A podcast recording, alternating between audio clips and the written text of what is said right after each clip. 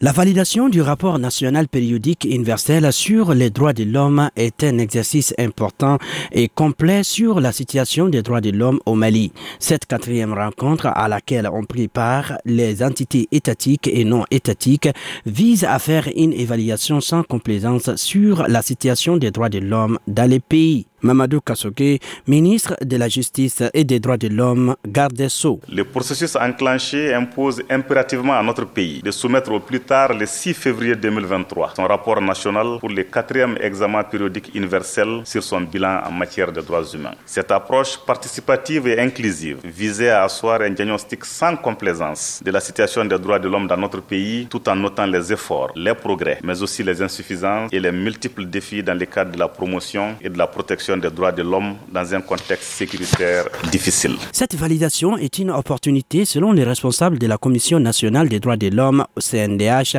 non seulement d'informer la population sur les questions des droits de l'homme, mais aussi appeler les autorités au respect des droits humains partout dans les pays. Agibou Boiré, président de la Commission nationale des droits de l'homme, CNDH. La diffusion de cette information permet également de savoir que, en matière de droits de l'homme, il ne s'agit pas d'attraire les autorités devant les tribunaux, mais il s'agit d'assister les autorités à mieux respecter les droits de l'homme, à mieux respecter les engagements. Pour rappel, 180 recommandations sur l'amélioration des droits de l'homme ont été actées par le Mali en 2018. Durant cette session, les questions liées au terrorisme, les atteintes à la vie, à l'intégrité physique, l'esclavage et les fermetures des écoles seront entre autres sujets débattus par les participants. Sekou Gambi, Mikado FM.